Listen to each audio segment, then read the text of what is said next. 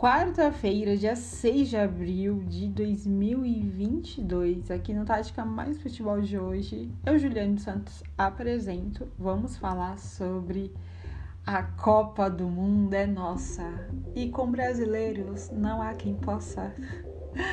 Vamos nessa, gente. Então, vamos começar. Vamos falar sobre o sorteio da Copa do Mundo que rolou na semana passada. Eu estou totalmente já concentrada nessa Copa. Eu não sei vocês, mas o Hexa vem. Então vamos lá, vamos dissecar os grupos.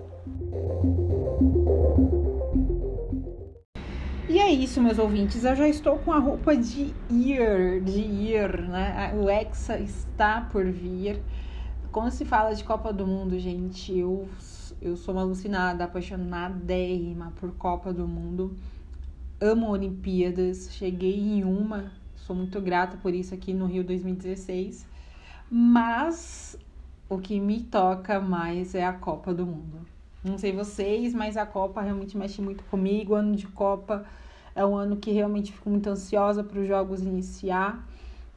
E a gente já tá, já tá com o grupo, o grupo quase de 2018, né? Quando deu Suíça, Sérvia, enfim.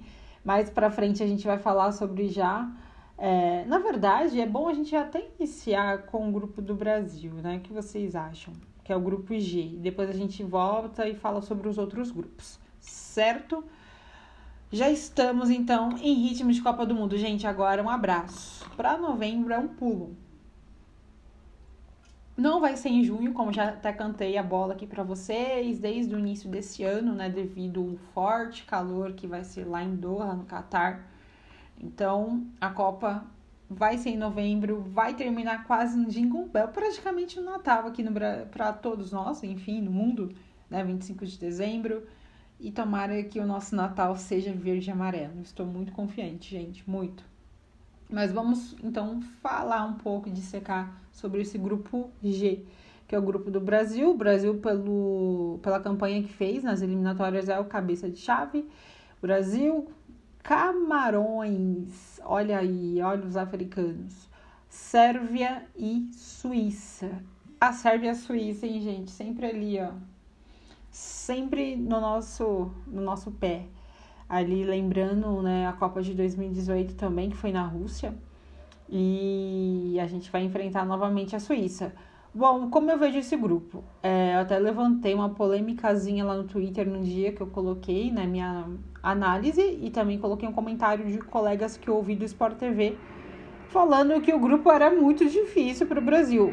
Na minha humilde opinião, e respeitando a deles também, eu discordo. O grupo não é difícil. O grupo, na teoria, eu vejo como fácil. Tudo bem, vai ser chatinho, vai. A Suíça, ela vem reformulada. Se a gente pegar a Suíça da Euro, é totalmente diferente do que foi a Suíça de 2018. Né? Então tem um goleirão aí, o Jan Sommer, que é do, do, Borussia, do Borussia Mönchengladbach, lá, do futebol alemão. Eu já conheço há um tempo porque eu acompanho a Bundesliga, né? O campeonato alemão, no qual eu falei para vocês aqui que eu gosto de acompanhar bastante. Ele é um excelente goleiro. Ele é muito bom goleiro, né? E já vem em duas temporadas, vai para a terceira, até então essa que ele vem bem sólido no gol do Glagbar e de olho nele, de olho no Summer, porque é um dos destaques dessa seleção da Suíça. Fora a linha de frente também, né, a linha do meio-campo, jogadores muito bem incisivos e eu vejo uma Suíça sólida. Já a questão da Sérvia é uma linha de ataque muito fulminante, né? Então você vê ali uma equipe que gosta de ter a bola, né? Se porta melhor com ela, é uma seleção bem agressiva então o Brasil também. É... Enfim, gente, não tem vida fácil na Copa do Mundo, né? Ninguém tá, tá com vida fácil aqui.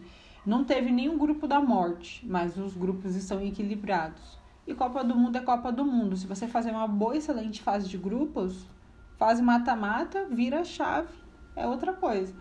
Então eu vejo o Brasil classificando com nove pontos aqui, sim.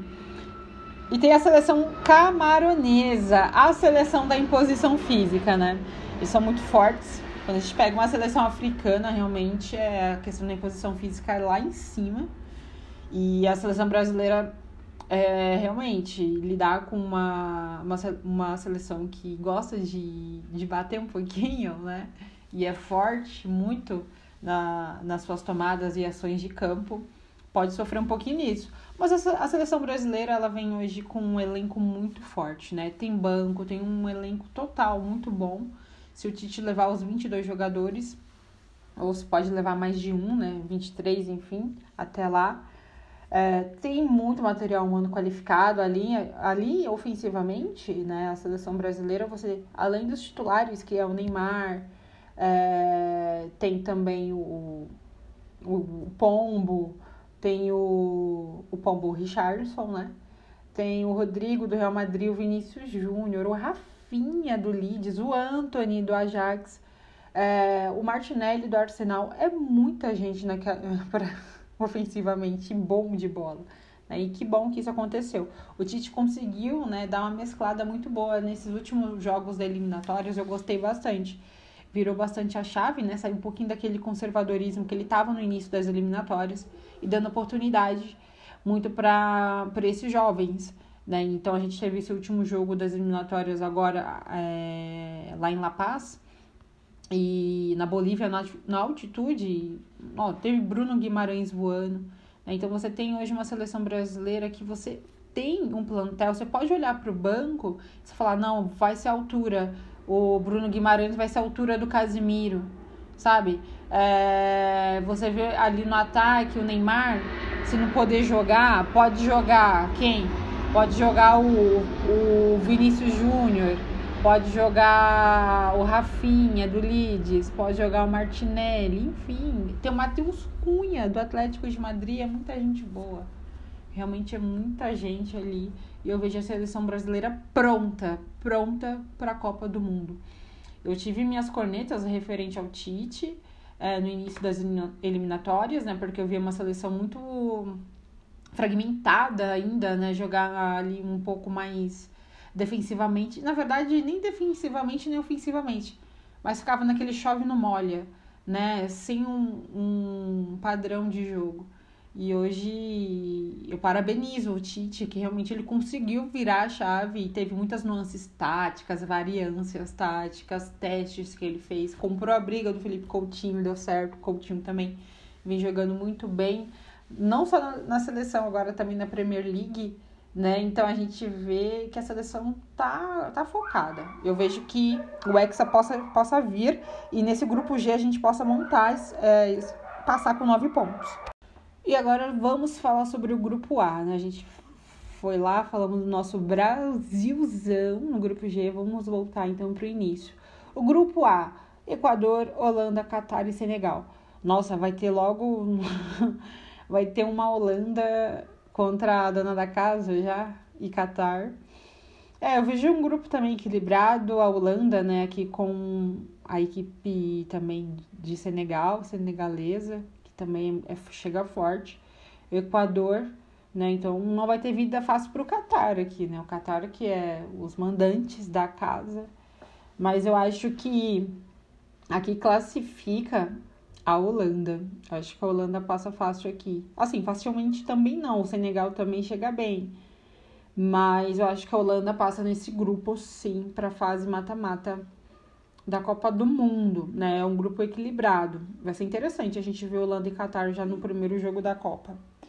Vamos para o grupo B. Inglaterra, e tem, vai ter mais uma seleção que vai entrar.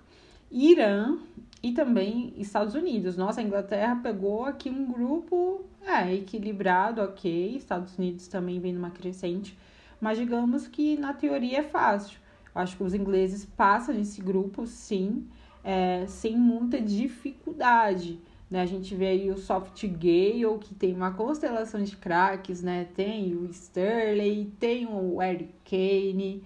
Nossa, tem tanta gente boa nessa seleção da, da Inglaterra que fica até difícil, né? Tem o tem o Bellingham, que é jogador do Borussia Dortmund, eu acho que ele até merecia ter mais oportunidade para jogar na seleção inglesa. Tudo bem que ele não vem muito bem no Borussia Dortmund, infelizmente, caiu muito de produção, mas é um excelente jogador.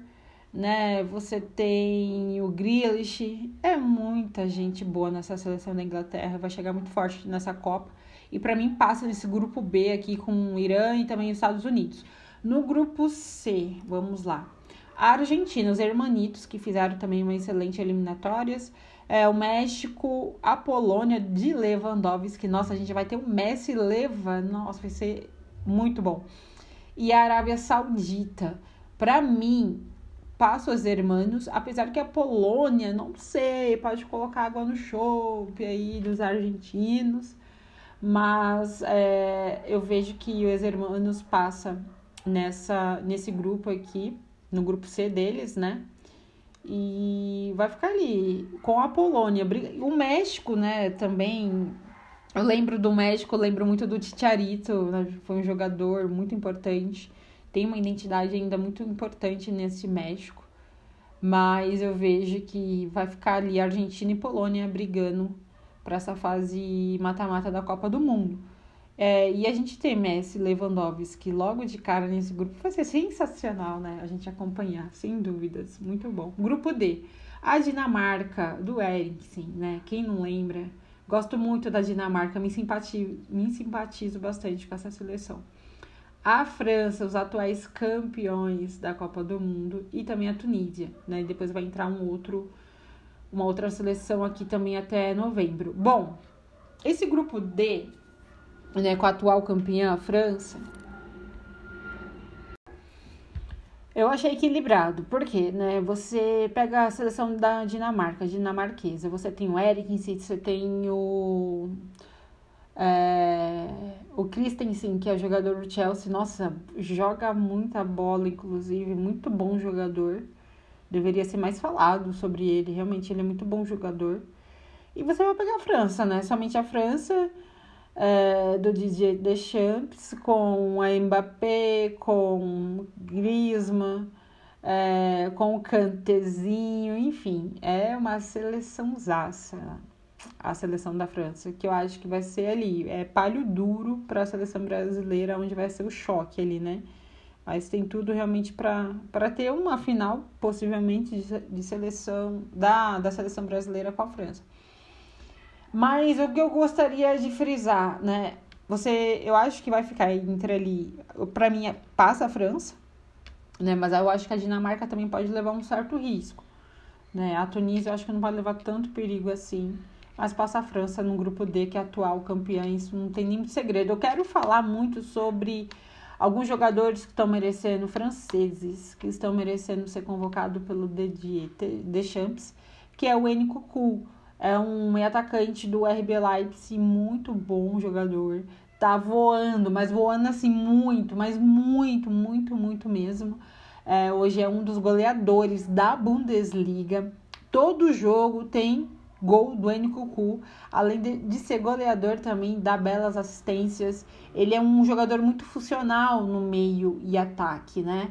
É, ele quebra a linha de marcação, é, é muito eficiente, né? Então, nas tomadas de decisões. Então, acho muito interessante o Deschamps dessa oportunidade para Cucu, quem sabe, né? Mas a gente fecha o grupo da França. Agora a gente vai pro grupo E. A Alemanha. Olha aí, a gente achou que ia pegar a Alemanha lá de cara, mas não. Ok, quem sabe na fase mata-mata, né? Tem tudo lá. Quem sabe? Será que vamos vingar? Gente, de boa, assim, na verdade, eu acho que não tem esse negócio de vingar o 7x1. É, é jogar bola e pronto, sabe? Tudo bem, a gente ficou amargurado, triste, aquele 7x1. Mas esse lance de vingança, eu acho que não. Se a gente bem golear, ok. Se não, jogar bola, é ser eficiente, e é isso. Se vir a Alemanha, beleza. A Alemanha é do Hansi Flick, gosto demais dele, porque acompanhei é, o percurso dele inteiro no Bayern de Munique. Ganhou tudo e mais um pouco. Vem o Japão também e a Espanha. Um grupo equilibrado, eu achei que daria até o grupo da morte, mas parou por aqui, né? Ficou um grupo realmente equilibrado. Acho que a Espanha vai brigar com a Alemanha para fazer o quê? Para passar a passar para a fase mata-mata ali na, no, na primeira colocação. E o Japão. O Japão também sempre leva perigo, né, gente? É uma seleção que também chega sempre bem na Copa do Mundo. É, mas eu acredito que paz vai ficar entre a Alemanha e Espanha. Vale a gente frisar que a Alemanha vem passando por uma reformulação, né? Então, além de treinador, né, também ali vai vir uma mescla de jogadores é, veteranos com os mais novos, né? Então, os veteranos com o Neuer, Manuel Neuer no gol, o Miller, né? E a gente também é, vamos ver de novos ali o Kimmich, que joga uma barbaridade no Bayern, o Musiala também, que é jogador do Bayern de Munique, o Gudogan do City, né? Então você vai ter é, o Rudiger na zaga também, que é um dos veteranos, né? Vai ter mais oportunidade nessa seleção é, alemã. Então você vê um grupo que vem em uma renovação. A Alemanha no grupo na eliminatórias europeias foi muito bem com Hans Flick, né, que é recém-chegado como treinador. Então, de olho neles, de olhos nos alemães, que vem forte sim, com jogadores muito incisivos. E é interessante ver. Eu não vejo a Alemanha com um coletivo como a seleção brasileira. O coletivo da seleção tá mais potencializado. Eu acho que a Alemanha ainda tem um contexto mais individual, mas óbvio, chega muito forte e vai ficar entre a Alemanha e a Espanha nesse grupo E para ver quem passa no primeiro lugar. Grupo F, a Bélgica, olha eles aí, olha eles aí, os belgas, os belgos. Canadá, olha o Canadá, gente, fez uma campanha excelente de volta para a Copa do Mundo, viu? De, olha, foi em 1986 a primeira e agora eles estão voltando pela segunda vez. Olha, fez uma, uma excelente, excelente eliminatórias. É, a Croácia, olha os croatas e o Marrocos, olha, um grupo bem equilibrado, mas bem equilibrado mesmo, porque se pegar a Croácia também é uma seleção bem chatinha de jogar e é bem cascuda, né? Vem já muito de Copas do Mundo, tem jogadores importantes como o Modric ali também. A Bélgica, Lukaku, De Bruyne, né, o Azar. Né? Então você vê a Bélgica é, com cabeça de chave aqui nesse grupo F muito bem. Mas eu acho que aqui é um grupo muito equilibrado realmente.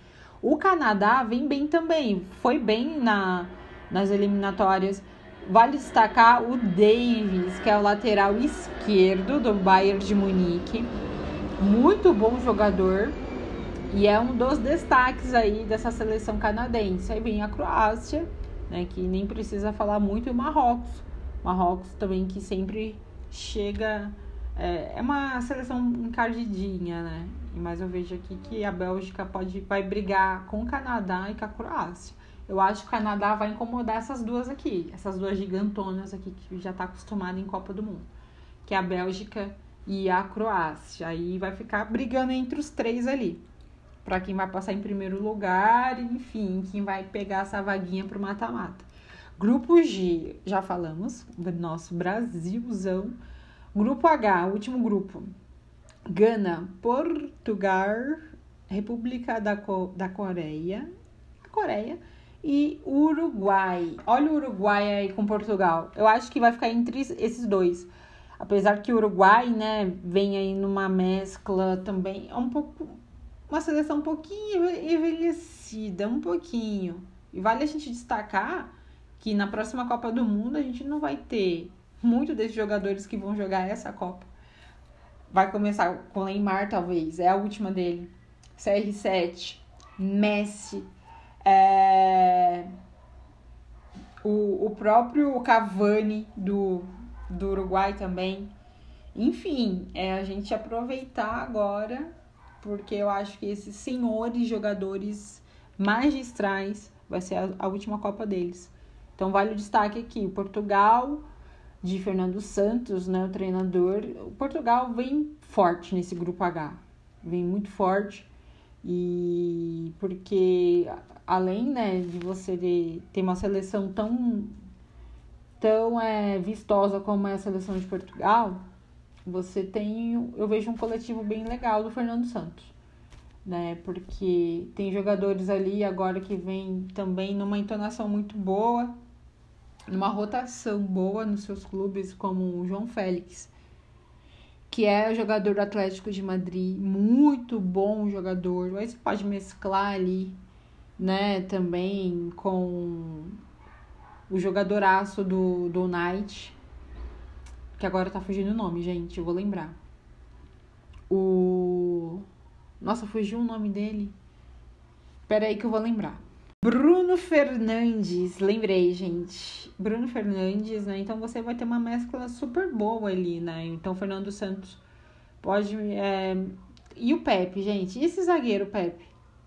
37 anos, zagueiraço também. É interessante a gente ver a seleção de Portugal. Vai chegar muito bem com uma mescla de uma inovação com os veteranos. Eu acho que vai ficar essa briga entre com a seleção do Uruguai né? Então você tem o Cavani, o Soares. Então vai ser bem interessante a gente acompanhar também essa seleção uruguaia que e o Arrascaeta, é, que vem desequilibrou bastante nessas eliminatórias aí de Arrascaeta, que vem jogando também um bolão no Flamengo. O Flamengo que não foi campeão carioca, foi Fluminense, vem ali patinando um pouquinho o Paulo Souza, mas agora a temporada iniciou no futebol brasileiro com Copa Libertadores, Sul-Americana, Campeonato Brasileiro, enfim, Copa do Brasil. Então tem tudo realmente para ver como o Paulo Souza agora vai padronizar ainda mais, encorpar essa equipe do Flamengo. Mas o Arrascaeta realmente vem desequilibrando bastante, não só no Flamengo, no seu clube, assim como na sua seleção também uruguaia, jogou muita bola nessas eliminatórias sul-americanas. Então vejo o Uruguai brigando com Portugal nesse grupo H para ver quem vai ficar em primeiro lugar para ir para a fase final da Copa do Mundo, que é a fase mata-mata. Certo, meu povo? Bom, essa foi a análise aqui hoje, é, um pouco rasa, né? Mas tem uma novidade para vocês, já já. E eu até já tinha cantado a bola aqui para vocês, que tem um projeto muito legal ligado à Copa do Mundo aqui no podcast, que eu vou falar só um nome para aguçar um pouquinho vocês. Na próxima semana eu já vou gravar esse episódio muito legal aqui no Tática Mais Futebol. Estou muito feliz com esse projeto. É, vocês, meus ouvintes, vocês, vocês, é para vocês, porque vocês realmente confiam no meu trabalho já há um tempão, desde quando eu iniciei esse projeto aqui no Tática Mais Futebol.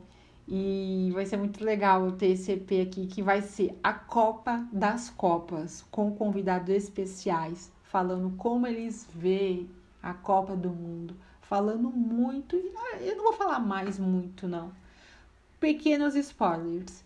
E vai ter, ó, obviamente, aqui em áudio e audiovisual também, que vai ser uma gravação externa. Então vocês vão poder ver no meu Instagram e também no meu Twitter, que eu vou colocar algumas coisas, tá certo?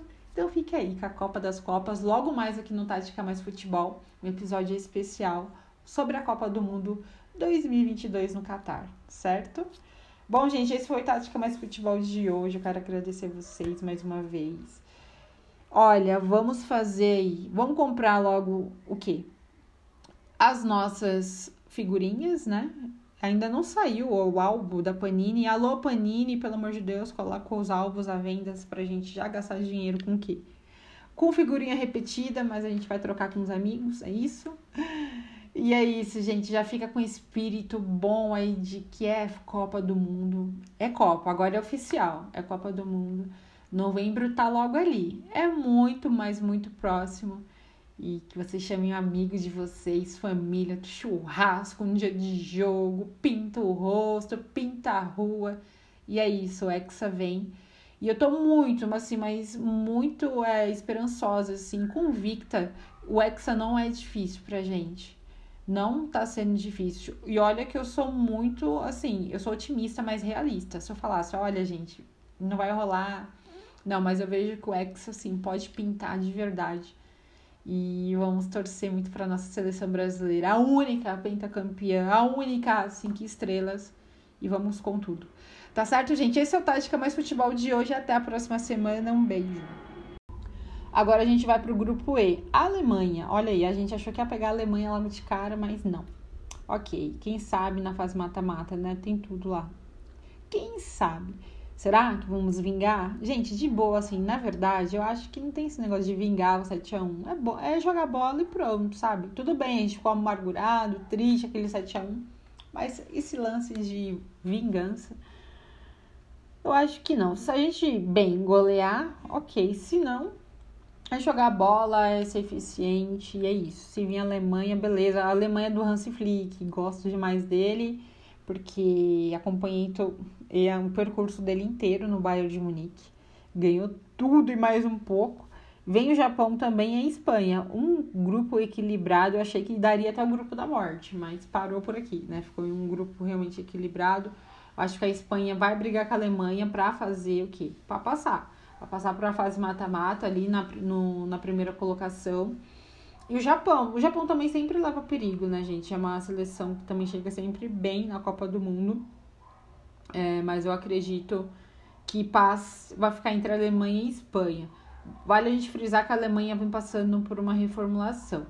Né? Então, além de treinador, né, também ali vai vir uma mescla de jogadores é, veteranos com os mais novos, né? Então, os veteranos com o Neuer, Manuel Neuer no gol, o Miller, né? E a gente também é, vamos ver de novos ali o Kimmich, que joga uma barbaridade no Bayern, o Musiala também, que é jogador do Bayern de Munique, o Gudogan do City, né? Então, você vai ter é, o Rudiger na zaga também, que é um dos veteranos, né? Vai ter mais oportunidade nessa seleção é, alemã. Então você vê um grupo que vem em uma renovação. A Alemanha no grupo na eliminatórias europeias foi muito bem com Hans Flick, né? Que é recém-chegado como treinador. Então, de olho neles, de olhos nos alemães, que vem forte sim, com jogadores muito incisivos. E é interessante ver. Eu não vejo a Alemanha com um coletivo como a seleção brasileira. O coletivo da seleção tá mais potencializado. Eu acho que a Alemanha ainda tem um contexto mais individual, mas óbvio, chega muito forte e vai ficar entre a Alemanha e a Espanha nesse grupo E para ver quem passa no primeiro lugar. Grupo F, a Bélgica, olha eles aí, olha eles aí, os belgas, os belgos. Canadá, olha o Canadá, gente, fez uma campanha excelente de volta para a Copa do Mundo, viu? De, olha, foi em 1986 a primeira e agora eles estão voltando pela segunda vez. Olha, fez uma, uma excelente, excelente eliminatórias. É, a Croácia, olha os croatas e o Marrocos, olha, um grupo bem equilibrado, mas bem equilibrado mesmo, porque se pegar a Croácia também é uma seleção bem chatinha de jogar e é bem cascuda, né? Vem já muito de Copas do Mundo, tem jogadores importantes como o Modric ali também. A Bélgica, Lukaku, De Bruyne, né? O Azar, né? Então você vê a Bélgica é, com cabeça de chave aqui nesse grupo F muito bem, mas eu acho que aqui é o grupo muito equilibrado realmente. O Canadá vem bem também, foi bem na, nas eliminatórias. Vale destacar o Davis, que é o lateral esquerdo do Bayern de Munique. Muito bom jogador e é um dos destaques aí dessa seleção canadense. Aí vem a Croácia, né, que nem precisa falar muito, e o Marrocos. Marrocos também que sempre chega é, é uma seleção encardidinha, né? Mas eu vejo aqui que a Bélgica pode, vai brigar com o Canadá e com a Croácia. Eu acho que o Canadá vai incomodar essas duas aqui, essas duas gigantonas aqui que já está acostumada em Copa do Mundo, que é a Bélgica e a Croácia. Aí vai ficar brigando entre os três ali, para quem vai passar em primeiro lugar, enfim, quem vai pegar essa vaguinha pro mata-mata. Grupo G, já falamos, do nosso Brasilzão Grupo H, último grupo. Gana, Portugal, República da, Co da Coreia, Coreia e Uruguai. Olha o Uruguai aí com Portugal. Eu acho que vai ficar entre esses dois. Apesar que o Uruguai, né, vem aí numa mescla também, é um pouco uma seleção um pouquinho envelhecida, um pouquinho.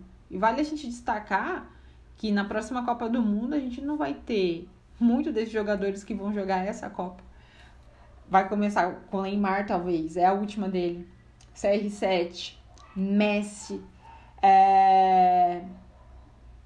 o, o próprio Cavani do, do Uruguai também.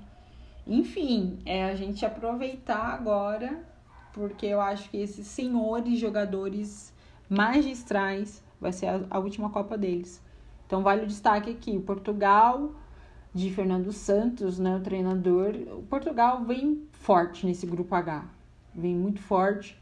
E porque além, né, de você ter uma seleção tão tão é, vistosa como é a seleção de Portugal, você tem, eu vejo um coletivo bem legal do Fernando Santos, né? Porque tem jogadores ali agora que vem também numa entonação muito boa, numa rotação boa nos seus clubes, como o João Félix, que é jogador do Atlético de Madrid, muito bom jogador. Aí você pode mesclar ali, né, também com o jogadoraço do, do Knight, que agora tá fugindo o nome, gente, eu vou lembrar. O. Nossa, fugiu o nome dele. Pera aí que eu vou lembrar.